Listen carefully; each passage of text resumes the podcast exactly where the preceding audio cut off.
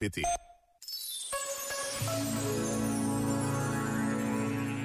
Sobre a importância da alegria na vida do cristão, afirmou o Papa Francisco. Afeiçoar-nos à tristeza não é digno da nossa estatura espiritual.